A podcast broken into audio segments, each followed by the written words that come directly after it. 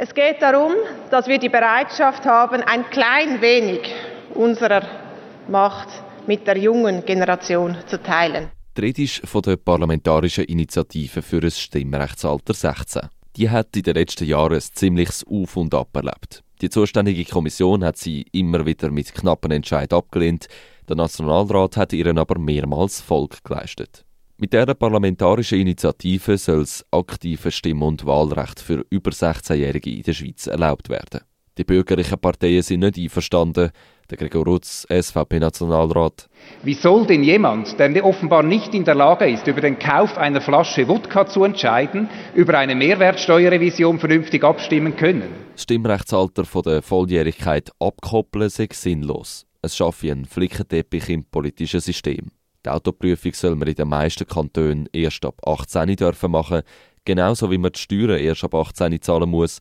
In vielen Kantonen darf man Zigaretten erst ab 18 kaufen aber das Stimm- und Wahlrecht das soll auf 16 gesetzt werden. Kein Problem findet Laura Fischer, Co-Präsidentin der JUSO Kanton Zürich. Hm, ich sehe da keinen Widerspruch und ich finde eigentlich sogar, ähm, jetzt zum Beispiel politisch mitbestimmen, ist doch viel wichtiger als dürfen Zigaretten kaufen. Politisches Mitspracherecht haben die Jungen unter 18 heute zwar noch nicht, aber viele Instrumente und Einflussmöglichkeiten haben sie jetzt schon, meint André Silberschmidt. Er ist FDP-Nationalrat und früher selber Präsident der Jungfreisinnigen. Ich habe mit Politisieren vor meinem 18. Lebensjahr begonnen. Ich habe mich engagiert, ich habe Unterschriften gesammelt, ich habe Bewerbung gemacht für Kolleginnen und Kollegen, die in ein Amt kandidieren. Und ich kann Ihnen sagen, als Jugendlicher hat man sehr, sehr viele Werkzeuge, wie man sich bereits heute aktiv engagieren kann. Die Einflussmöglichkeiten sind aber sehr stark begrenzt, meint Mike Halber. Er ist Co-Präsident der Jungen Mitte vom Kanton Zürich. Die Einflussmöglichkeiten, die die jungen Menschen heute haben, sind im Normalfall sehr unverbindlich. Sie haben äh, Demonstrationen angesprochen, man kann damit eine gewisse Meinung äh, vertreten, aber am Schluss muss aus dem muss ja nichts passieren.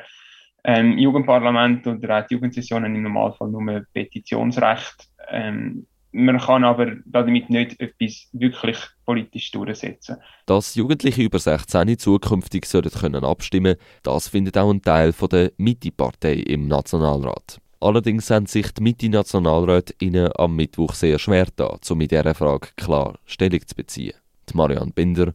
Ich spreche für die Mitte-Fraktion und als solche erkläre ich Ihnen hier, dass wir keine einheitliche Meinung haben und dass ich diese beiden Meinungen hier vertreten möchte. Dass es in seiner Mutterpartei einen Graben gibt, erklärt sich der Mike Halbherr so. Ich denke, einige Nationalrätinnen und Nationalräte haben vor allem Mühe damit, dass man ähm, die politischen Rechte trennt von den, den Pflichten aus meiner Sicht ist es einfach so ein wichtiges Thema, dass die Jungen mehr Mitspracherecht haben ähm, und, und eben ihr Interesse auch in die Politik dürfen einbringen, dass, dass wir die, die Trennung von Pflicht, Recht und Pflichten ähm, ein bisschen übertrumpft. Es ist wichtiger, dass die Jungen können mitentscheiden können, als dass sie wirklich alle Rechte und Pflichten mit 16 haben.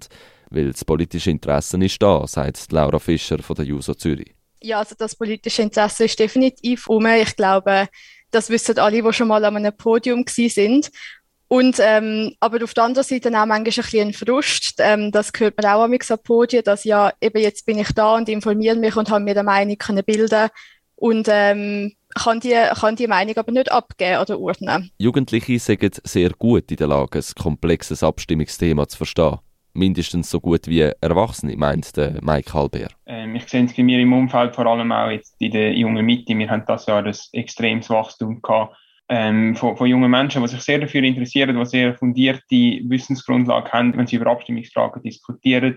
Damit die Jugendlichen, die über das Wissen verfügen, auch abstimmen können, braucht es ein Stimmrechtsalter 16. Warum genau 16? fragt der André Silberschmidt von der FDP. Und wieso fordert man überhaupt 16 Jahre, wenn man der Meinung ist, dass es so äh, tief wie möglich sein soll? Bin ich überzeugt, dass wahrscheinlich die Stimmen gleich kommen werden, dass es neu das Alter 15 oder 14 sein muss. Also die Zahl 16 ist willkürlich. Trotz Gegenargument von rechter Seite. Der Nationalrat hat sich für die Weiterführung von dem Geschäft entschieden. Und zwar recht knapp, mit 99 zu 90 Stimmen. Ein wichtiger Entscheid, sagt Laura Fischer von der JUSO Zürich. Die JUSO begrüßt äh, die Entwicklung sehr. Das Stimmrechtsalter 16 ist für uns eine wichtige, wertvolle Erweiterung der Demokratie und da ist es selbstverständlich, dass wir uns dafür einsetzen. Ich finde es aber auch umso befremdlicher darum, also der Widerstand, wo dem auf nationaler Ebene namentlich von Andreas Glader entgegengebracht wird, aber auch im Kanton Zürich durch die SVP, die FDP und die Jungparteien. Nicht nur die bürgerlichen Parteien haben das Anliegen bekämpft, in der Vergangenheit haben die Hälfte der Kantone das Stimmrechtsalter 16 abgelehnt. Nur der Kanton Glarus hat es angenommen. Falls es zu einer Verfassungsänderung sollte kommen, stellt sich die Frage, ob diese Initiative auch an der Urne eine Chance hat. Die parlamentarische Initiative geht zurück an die zuständige Kommission. Sie muss jetzt einen entsprechenden Umsetzungsvorschlag ausarbeiten.